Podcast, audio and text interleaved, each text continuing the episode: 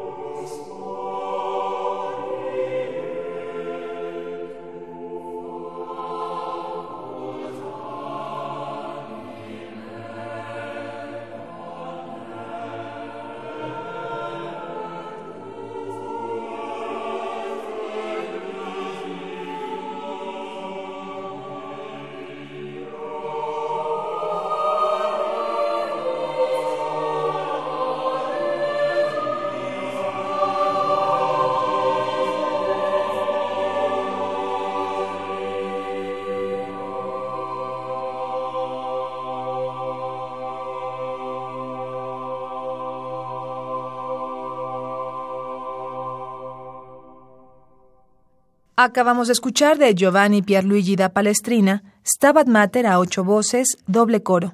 Interpretó el Coro Nacional de Versalles, dirigido por Michel Marc Gervais. ¿80 años? Y 80 regalos para festejarlos. Cada día un regalo musical diferente.